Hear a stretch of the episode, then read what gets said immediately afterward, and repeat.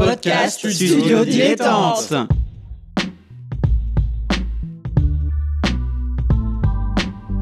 Donc ce que vous proposez comme d'habitude, c'est de la poudre de perlimpin. La République, c'est moi Et je ne me laisserai jamais entraîner par un opportuniste dans cette voie-là. Allez, rangez vos mines boudeuses Rangez vos discours de rageux Restons polis, le podcast qui explique calmement la politique. Bonjour à toutes et à tous et bienvenue dans Restons Polis, le podcast qui vous explique la politique sans prise de tête. En tout cas, euh, on essaye, on essaye tous les lundis avec mon camarade Nemo sur Apple Podcast, Spotify, euh, Podcast Addict et bon, globalement votre application de podcast préférée. Alors, je suis désolé si le son est un petit peu pourri. Euh, il se trouve que je, je- je- le zoom est en balade, donc euh, du coup, je l'ai pas sous la main. Mais en tout cas, je suis en compagnie de mon camarade Nemo. Salut Nemo. Salut Adrien, et cette fois on sera vraiment obligé de pas se prendre la tête puisqu'on est physiquement l'un à côté de l'autre. Ça fait longtemps, hein. Ça faisait super longtemps, ouais. Je sais pas ce qui s'est passé, pourquoi on on a jamais pu. on a- les agendas collaient jamais. Une sorte de pandémie mondiale qui. Non, la- laisse ça au film. Laisse ça. Ok, très bien. Bon, allez, petit extrait sonore pour introduire le, le grand sujet qui nous attend. Il y a, pour ce qui est de la France, ce qui se passe dans une maison, la maîtresse de maison, la ménagère, elle veut avoir un aspirateur, elle veut avoir un frigidaire, elle veut avoir une machine à laver, et même, si c'est possible, qu'on ait une auto. Ça, c'est le mouvement. En même temps, elle veut pas que son mari s'en aille bambocher de toutes parts, que les garçons mettent les pieds sur la table et que les filles ne rentrent pas la nuit. Ça, c'est l'ordre. Et la ménagère veut le progrès, mais elle ne veut pas la pagaille. Eh bien, c'est vrai aussi pour la France. Il faut le progrès, il ne faut pas la pagaille. Alors, Nemo, la France, c'est quoi C'était Ah quoi oui, qu'on vient euh, d'entendre France, C'est une maison.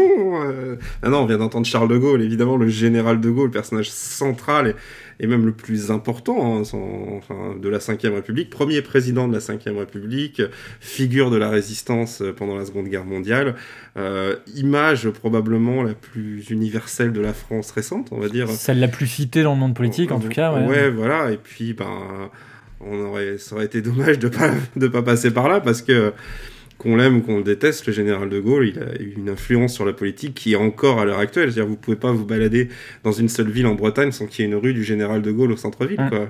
C'est clair. Alors, du coup, euh, De Gaulle, c'est une...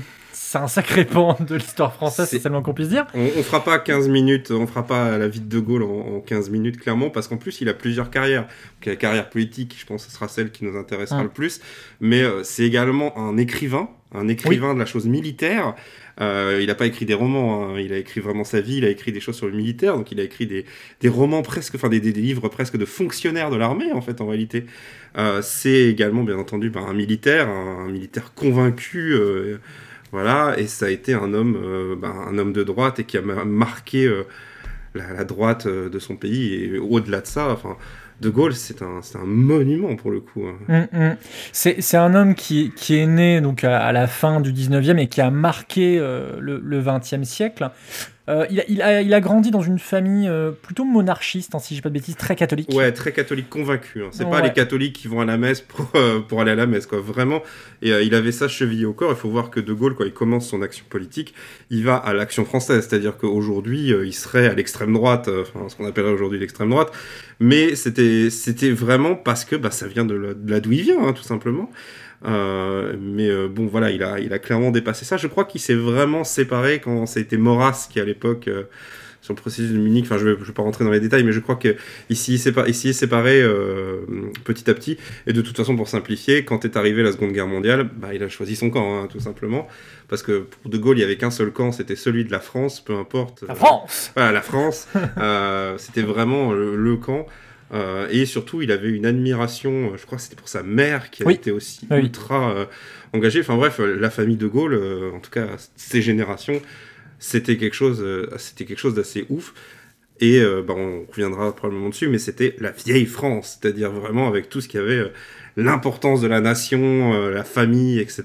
Et, et voilà. Bon après, euh, C'est pour ça que je disais que c'était qu'il est né dans le, dans le- à la fin du 19e. C'est Mm. que en fait, on est vraiment dans une éducation. euh, euh, Il y a les guerres de Prusse qui en- sont encore un petit peu là dans, dans les esprits.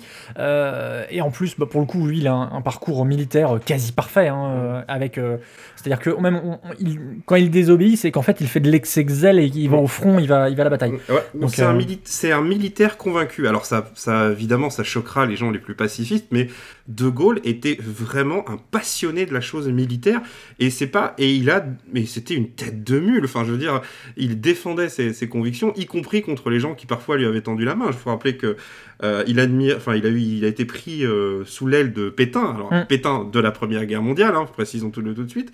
Mais euh, quand De Gaulle, il y a quelque chose qui lui plaisait pas, il le marquait et il, et il s'en foutait. C'est quelqu'un qui était. Je sais qu'il a regretté, par exemple, dans la Première Guerre mondiale, il a été capturé prisonnier Oui, pendant deux ans. ouais. pendant deux ans. Et du coup, lui, ça l'horrifiait parce que pendant deux ans, il disait qu'il faisait rien, quoi. Pour vous dire, il a, il a terminé sa, sa captivité dans un camp qui était réservé aux soldats récalcitrants, justement. Pour vous dire, il avait eu vraiment cette haute opinion de son pays et son haute haute opinion de lui-même, du coup, qui se confondait, à tel point que, ben, voilà, il a, c'est vraiment un passionné de la chose militaire. Ce qui dit quelque chose d'ailleurs, puisque ça veut dire que la personnalité qui a fondé la, la- la République dans laquelle on est actuellement est un militaire et est un homme qui croyait très fortement à une autorité forte, qui est quelque chose qu'on retrouve encore aujourd'hui dans l'organisation de nos institutions. Ah bah oui, c'est parce qu'il a. C'est, c'est comment dire Alors c'est pas lui qui a rédigé la constitution, mais c'est quand même bien vachement son esprit qui, qui, qui, est- Mhm. qui a teinté, parce que c'était une constitution, euh, celle de la Ve République, Mhm. qui est vraiment sur mesure hein, pour, pour lui. Mhm. Euh, ju- juste pour revenir à- avant, avant cette partie, en, en fait, pour vous dire qu'il était sous la coupe de Pétain, c'est- en, cherchant, on voit que Pétain aurait a priori fait rectifier les notes de De Gaulle à l'école de guerre, euh, à la donc rectifier à la hausse, euh, parce qu'en en fait il était un petit peu en contradiction avec euh, ses profs. Donc c'est pour vous dire un peu le- la tête de mule que c'est. Il a envoyé aussi des, des- des exemplaires de ses bouquins de stratégie pour euh, mettre en avant notamment l'utilisation des chars, etc. Mm. Enfin, c'est vraiment ouais, un, un militaire convaincu, chevronné et qui est assez sûr de ses idées. Après, De Gaulle, lui aussi, a corrigé lui-même ses propres notes, puisque Oui. il n'a pas cru à l'aviation. C'est un truc de fou, mais il croyait pas aux avions. Pour lui, les avions, ça servait à enfumer l'adversaire. Il n'avait pas imaginé les avions qui puissent attaquer les autres. Mais vraiment, voilà, encore une fois, là, c'est d'un point de vue militaire. Pour comprendre vraiment qui est De Gaulle, il faut accepter ce point de vue militaire. Il faut, en quelque sorte, embrasser un peu la destinée qui s'était quand même un peu fixée à lui-même. hein. Oui. Mais euh, si, si jamais vous êtes un, mi- un militant pacifiste ou quelqu'un qui est vraiment convaincu du pacifisme, ce sera très difficile de comprendre De Gaulle, ou en tout cas ça, la, la façon dont il fonctionne, puisque lui ne raisonne qu'en militaire, qu'en nation, et, euh, et il voit ça avant tout. Et d'où, euh, sans doute cette, euh, cette haute opinion de la France, puisque bah, un militaire est au service Mm. de la France. Il n'y a rien au-dessus. Et c'est, c'est d'ailleurs tous les arguments qu'il va opposer à Churchill. Hein. C'était très compliqué avec, euh, avec Churchill, Mm. puisque bah, lui dit bah non, je, je représente le peuple français et euh, je suis pas sous tes ordres. Et d'ailleurs, ça a été, ça a été, bah, c'était du nationalisme. C'est pour ça d'ailleurs que ça a imprégné la droite pendant très longtemps. Aujourd'hui, c'est beaucoup moins le cas. Mais aujourd'hui, c'est quand De Gaulle fait, de- se dit, se retire de, de l'OTAN parce qu'il veut que ce soit la France qui soit bien représentée. De Gaulle, enfin, je veux dire, il va quand même dans une visite diplomatique au Québec, au Canada, prononcer "Vive le Québec libre", c'est-à-dire c'est un petit peu comme si aujourd'hui le président, enfin Angela Merkel, venait en Corse et qu'elle disait Je soutiens la Corse libre ou les indépendants, l'indépendantisme de la Corse. On en est à ce niveau-là. Et lui, il faisait ça parce que bah, le Québec, pour lui, euh, avait des liens avec la France, etc. Et c'était, c'était vraiment une tête de mule. Je pense qu'en termes de personnalité, à part Dominique de Villepin, euh, Ah, oui. personnalité récente, on- n'a jamais, on n'a pas vraiment revu comme ça de personnes euh, qui n'en faisaient, euh, qui n'en faisaient vraiment qu'à sa tête et avec sa propre idée euh, du pays, en tout cas dans, dans les personnes au, pouvoir. Je veux dire, des têtes de, des, dire des têtes de cons, mais voilà, des, des têtes de mules comme ça. Je veux dire, aujourd'hui, à part Mélenchon, je ne vois pas vraiment, quoi. Il y a eu Chirac, il y a eu Chirac. Il y a eu Chirac, mais même Chirac faisait dans le compromis. Donc voilà, vraiment, De Gaulle, c'était pas le compromis, quoi. C'était l'ordre, comme on revient sur le truc. Et d'ailleurs, c'est ce qui, le, c'est ce qui va le tuer euh, politiquement, d'ailleurs, c'est le désordre. C'est d'ailleurs assez fantastique de voir que euh, quand arrive la seconde, je reviens sur la Seconde Guerre Ouais. mondiale, arrive la fin de la libération, et que quand il arrive à Paris et qu'il se rend compte qu'il y a la liesse populaire, il se demande mais qu'est-ce que c'est que ce bordel? Et à chaque fois qu'il sera au pouvoir, euh, il va euh, mettre en place des pouvoirs très forts, en fait, des pas des dictatures. On n'a pas passé l'extrait où il dit qu'il est trop vieux pour se lancer dans une carrière de dictateur. Mais De Gaulle croyait vraiment à la grandeur. C'est la grandeur, en fait. C'est ça. Et alors, pour le coup, donc, on- on- il sort de la guerre, on- il est un petit peu en retrait parce que c'est la quatrième république donc, Mm. qui, qui est en place. Il y a ensuite l'espèce de débandade du fait de la guerre d'Algérie, Mm. euh, et euh, où De Gaulle apparaît un peu en sauveur, en décolonisateur, Ouais. un peu sous la contrainte quand même. C'est pas non plus le grand libérateur. Oui. Mais c'est. En fait, il faut bien comprendre que euh, l'Algérie, c'est quelque chose d'important dans l'histoire de De Gaulle, puisque c'est de là, notamment, qu'il a commencé à mener euh, les opérations de résistance. Mm. Euh, je sais pas toi, en tout cas, moi, je sais que mon grand-père a, a fait la guerre depuis. euh, alors, je crois que c'était le Maroc pour mon grand-père. Mais donc voilà, les, les, les colonies, pour De Gaulle, ça a un sens particulier, puisque c'est vraiment une- pour lui une extension de la France, c'est- c'est la base arrière. Ah, Et donc le fait d'arriver en sauveur et de euh, résister à des généraux putschistes euh, et pour après décoloniser, c'est c'est quand même quelque chose d'assez fort dans son histoire. Oui, après, De Gaulle s'embarrassait pas de détails, on va dire. hein. Il, euh, il avait un ego absolument incroyable. Je veux dire, c'est quand même quelqu'un, on sait que dans son enfance, il pensait déjà avoir une destinée. Bon, alors, prophétie autoréalisatrice, ou est-ce qu'il s'est donné les moyens. Voilà, chacun jugera. Mais en fait, il était devenu une telle figure. Il est, il est, je veux dire, en France, vous ne pouvez pas attaquer De Gaulle. Je veux dire, vous prenez la France des années 40, 50, et même après son déclin, en 60, ça reste l'homme de la libération, quoi. Je veux dire, c'est quand même l'homme qui a représenté la France dans les événements les plus tragiques qui sont arrivés depuis bien longtemps. Aujourd'hui, on a le Covid, c'est des événements tragiques, mais la Seconde Guerre mondiale, on est quand même vraiment un cran au-dessus, pour le coup, en termes de mort et en termes de danger euh, pour le, pour le pays. Mais euh, et pour en revenir, tu disais, ouais, il s'est fait éclipser par la quatrième République. En, en vérité, c'est que De Gaulle n'a jamais pu exister en tant que chef d'État qu'en dehors des périodes de crise, en réalité. C'est-à-dire qu'il arrive en tant qu'homme providentiel quand le pays est en danger, et justement cet imaginaire, alors ça, ça le dépasse, mais cet imaginaire de l'homme providentiel imprègne la, la politique française et il va marquer.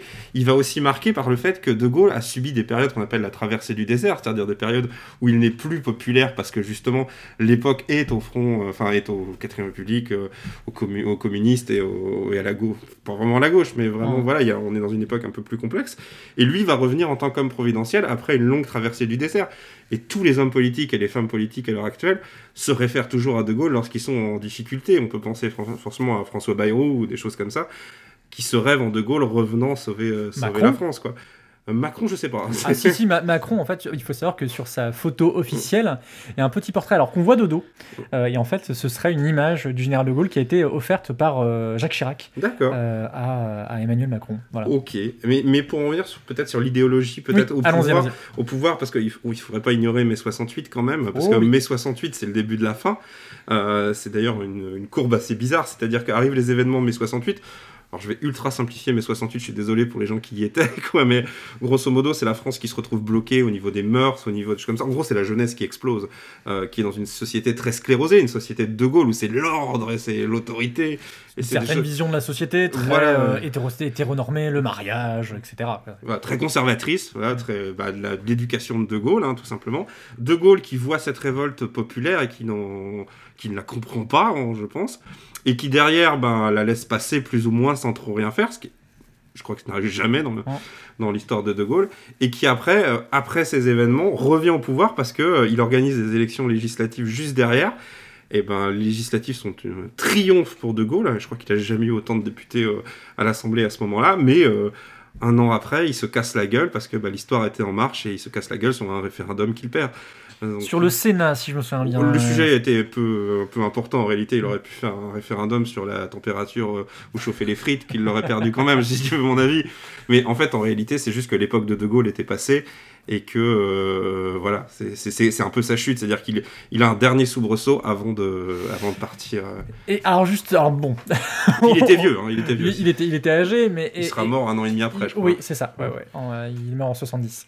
Euh, alors, on, on va revenir un petit peu sur son, sa politique, son, son idéologie. De Gaulle, donc, on l'a dit, sur les mœurs, c'est très strict, dirons-nous, par rapport à notre vision de C'est- 2021. C'est traditionnel. C'est traditionnel, exactement. C'est euh, voilà, c'est vous imaginez la version- vision traditionnelle de vos grands-parents. c'est ça. Au niveau des, des médias, c'est Oh là c'est compliqué. Alors, je- je- j'ai retrouvé, j'ai retrouvé une, une citation Ah. de Pierre Lefranc, conseiller technique chargé de l'information à l'Élysée, qui s'adressait donc à, à Alain Perfit, qui était le ministre de l'information sous De Gaulle. Et, euh, et donc, euh, Pierre Lefranc disait euh, si un journaliste de la télévision ou de la radio présente les informations d'une manière désagréable au gouvernement, vous le mettez au placard. Ça dit à peu près Oh, bah, l'ambiance des médias. Il y a des choses, euh, oui, alors là on parle de, du, parce y a- c'est la télévision publique, hein, mais euh, aujourd'hui tu appliques ça à la télévision privée, euh, tu dis si un journaliste parle mal euh, du grand patron euh, de la chaîne privée, vous le mettez au placard. hein. Je veux dire, il suffit de regarder les événements à Canal Plus en, en ce moment, pour voilà. Mais pour en revenir à De Gaulle, effectivement, mais faut remettre dans le contexte, c'est-à-dire c'est un militaire qui a toujours vécu dans une ambiance militaire où bah, t'es au garde à vous et t'obéis en quelque sorte, et où la réflexion se fait au niveau par des livres, des grands plans, etc. Tu le mets dans un monde médiatique, fatalement, euh, c'est Ouais, compliqué. mais alors, c'est ça qui est assez euh, Mais il étrange. était un homme de médias, hein, malgré tout. un homme de médias malgré tout, parce que bon, d'ailleurs on l'a vu sur cette citation là. euh, Beaucoup plus que Mitterrand. c'est un mec, un mec à punchline. C'est pour essayer de reprendre des Ah ouais, termes. ouais. euh, euh, ah, il, avait, il avait le flow, hein. euh. Il avait le feu. Tu vois, il dit la France c'est pas la gauche, la France c'est pas la droite, la France c'est la France. Non, mais Euh, au-delà de ça, sans aller ça, il a, quand tu dis la punchline, on reprend l'Algérie. Quand Oui. il s'adresse devant les colons euh, et qu'il dit Je vous ai compris, alors qu'un an plus tard, il va le remettre par derrière, c'est ou vive le Québec libre, alors que je sais pas s'il s'est rendu compte à ce moment-là, je pense que oui quand même, parce que c'était le général de Gaulle. C'est un homme. D'ailleurs, ces punchlines sont inscrites dans l'histoire de France. hein. Ouais. Je veux dire, euh, voilà, c'est pas. c'est pas Orelsan qu'on pourrait dire, qu'on pourrait dire ça, mais vous voyez l'idée, quoi. C'est- C'est-à-dire que De Gaulle avait vraiment cette intuition euh, et cet ego tellement puissant qu'il arrivait à assimiler cette information que ses paroles étaient historiques. Que souvent, quand il s'exprimait, ce sont des choses historiques.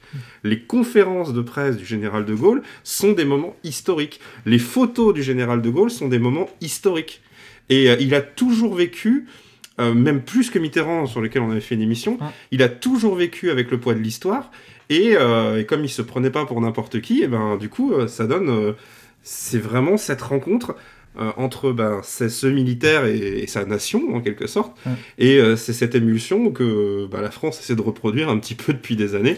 Et on voit euh, ben, les tensions auxquelles ça mène. Quoi. Bah, faut, faut, faut dire aussi que donc euh, c'est l'homme de la décolonisation, mais il arrive aussi à un moment de l'histoire où bah il y avait un pays à reconstruire, Mm. il y avait euh, Un homme de crise, un- hein. un- un- il y avait comment dire l'industrialisation qui, qui Mm. progressait, il y avait l'indépendance géopolitique euh, et on avait aussi une indépendance monétaire, on produisait nous-mêmes la monnaie, ce qui, ce qui est difficilement transposable maintenant, euh, où tout est tout est relié, l'économie, le, le, le Après, militaire, etc. Tout est relié maintenant, ce serait Après, pas la- possible. La, situation était plus simple, c'est-à-dire que De Gaulle avait une autorité qu'aucun homme politique ne peut avoir aujourd'hui. Sur la politique monétaire, sur la politique économique, comme tu viens de le dire. Il n'y avait pas ces multinationales, il n'y avait pas les GAFAM, il n'y avait pas les trucs comme ça. Il était confronté à des problématiques qui étaient complexes, mais c'est des problématiques qui sont différentes de celles qu'on connaît aujourd'hui aussi. Donc il avait cette capacité à avoir une autorité, que n'ont pas aujourd'hui les, bah, ses successeurs, hein, tout simplement. C'est vrai. Et oui, il faut, faut bien vous dire aussi que euh, c'était une époque où un- quelqu'un pouvait être nommé président sans avoir de programme économique.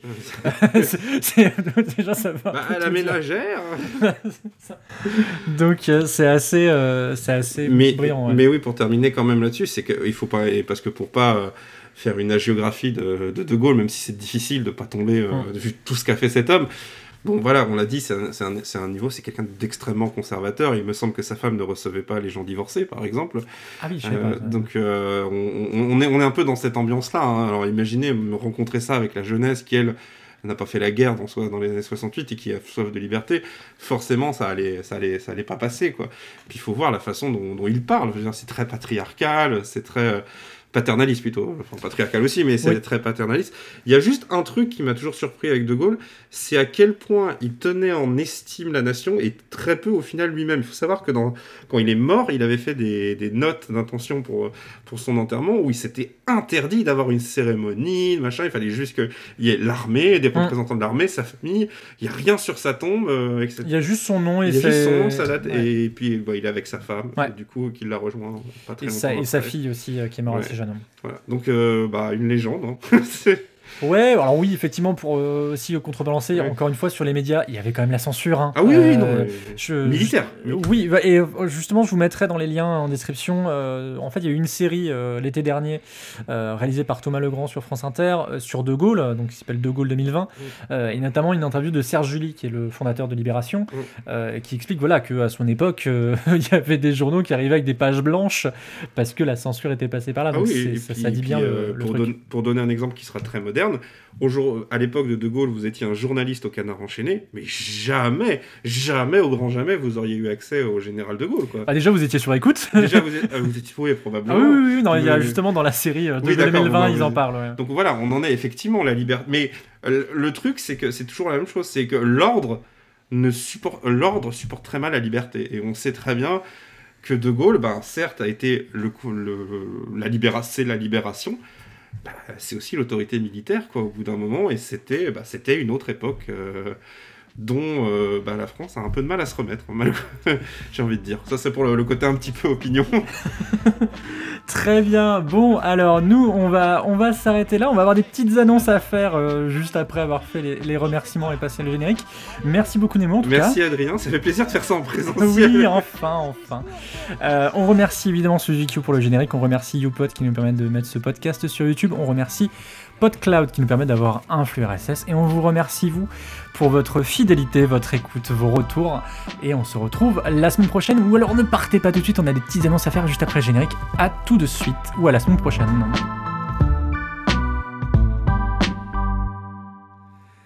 Alors, ça y est, maintenant qu'on a fait un. un Excusez-moi, monsieur, j'ai encore une toute petite question. Savais-tu que j'étais un fan de Colombo J'ignorais. Je... Non, pardon, vas-y. Alors, eh bien oui, euh, si vous nous suivez sur Twitter, vous êtes déjà au courant. Et, euh, et sinon, bah, on va vous annoncer une petite chose. C'est que euh, Restons Polis va s'arrêter d'ici quelques semaines. Euh, On finit la saison. quoi. Voilà, tout simplement, on finit la saison proprement. Euh, on a... Ça part en fait de toi, de ta décision, Nemo Je laisse, Oui, oui, euh, oui, bah en fait, moi, ça fait 10 ans que je fais du podcast et j'ai décidé tout simplement d'arrêter pour aller faire autre chose. Donc, j'ai annoncé ça en janvier à toutes les émissions auxquelles je participe, dont Restons Polis. Euh, Il y en a eu. Bon, je vais juste garder une émission parce que ce sera sur ma chaîne Twitch, donc une fois par mois. Mais euh, c'est pas la question ici. Donc voilà. euh, donc après, voilà, tu te retrouvais avec le bébé euh, entre les mains et bah, t'as décidé de. Oui, de- j'ai- bah, en fait, oui, Restons Polis, c'est vraiment une histoire euh, à deux. Euh, c'est toi qui as trouvé le nom en plus. J'ai trouvé ça dans une crêperie arène. Rappelle-toi l'époque où c'est il y avait des restaurants. Ah là là là là. Et je me rappelle, t'étais là, t'es en mode, je vais trouver mieux. Oui, et, et l'été passé, je n'ai pas trouvé mieux. Et puis voilà, enfin, je trouve qu'il y a, il y a- Je y a dirais que une c'est avant tout une rencontre. Non, puis il y a une, ouais, il y y a un jeu de ping-pong entre euh, Mhm. je pose des questions, tu réponds, et puis je Oui, de- infos. Puis d'ailleurs, on débat sur Twitter sur le même compte. C'est vrai. c'est vrai, j'avais oublié Et celle-là. on innove. Hein. Ah bah oui, oui. Bah, faut- bref, on fera une émission bilan. hein, on fera une émission bilan pour essayer un peu de, de voir un peu les, bah, les choses qu'on retient de, de ces deux années. Euh, en tout cas, moi, ce que, ce que, ce que j'apprécie, c'est que euh, là, avec deux ans d'émission, euh, les auditeurs et auditrices repartiront avec d'excellentes bases euh, pour l'année politique. On, on voit, on voit nous des Mais non, hein. mais non, mais c'est parce que là, il va y avoir des élections présidentielles Oui, qui je arrivent, et du coup, je trouve qu'on a bien balayé le. Oui, le truc. oui, oui, oui, c'est vrai. Non, je c'est c'est pas un exercice facile pour moi. Le, je, je me prépare. Non, mais autant tu vois parler de De Gaulle ou parler de sujets politiques, ça va. Mais parler de ce qu'on vient de faire, euh, ce qu'on vient de faire, Ce c'est qu'on ce qu'on n'a pas encore terminé c'est pas d'ailleurs. encore terminé, mais c'est quelque chose qui est pas forcément simple. Donc, on, Ouais. moi, c'est pour ça qu'on prépare. Je préparerai un peu l'émission euh, malgré tout. Ce sera probablement l'émission que je préparerai le plus, l'émission bilan. Oui, c'est vrai que moi, je suis un peu plus euh, scolaire que toi de ce point de vue-là. mais donc voilà. Et donc voilà, c'était juste pour vous prévenir et, et vous dire que bah, voilà. hein, On n'est pas fâché, on n'est pas. euh, Bon, même si on le sait. non, mais voilà, c'est juste que vous dire l'émission s'arrête. euh, comme euh, vous êtes, j'espère, de plus en plus nombreux et nombreuses à l'écouter. Dans les stats, ouais, ça j'ai- regardé. pas très longtemps, je me Voilà. très bien. hein. Et, voilà, donc- et surtout, bah, n'hésitez pas à partager cette émission. Je pense qu'il y a des sujets euh, qui sont. comment dirais-je Il y a des sujets qui, sont, qui forcément auront un peu vieilli avec le temps. Euh, notamment toutes les émissions pré-Covid. hein, Ouais. Je pense que voilà. Euh, mais euh, bon, voilà, on espère que cette émission vous a plu, continue de vous plaire. En tout cas, nous, on va finir la saison tranquillement. Oui, oui. Comme si, on l'avait- comme si on avait continué. Et on fera cette petite émission bilan. N'hésitez pas à, vous- à nous faire vos remarques, éventuellement vos questions. Euh, avant l'émission bilan, vous avez un mois là. C'est ça. Et puis même, je pense à ça, s'il y a des, des gens qui veulent se lancer dans, dans le podcast, qui veulent peut-être prendre le relais euh, à leur Mmh. manière, Voilà. eh bien, on sera ravis d'échanger sur comment Voilà, faire un vous podcast hebdo. euh. Vous êtes, euh, vous pouvez nous euh, envoyez-nous des messages sur Twitter. hein, on s'en- Oui, Même si c'est pas pour l'émission, euh, voilà. voilà, ça fait toujours plaisir. On en, on en a de temps en temps hein. temps, Ouais, ouais. Bon, allez, on se laisse et on se retrouve la semaine prochaine. Euh, à la semaine prochaine.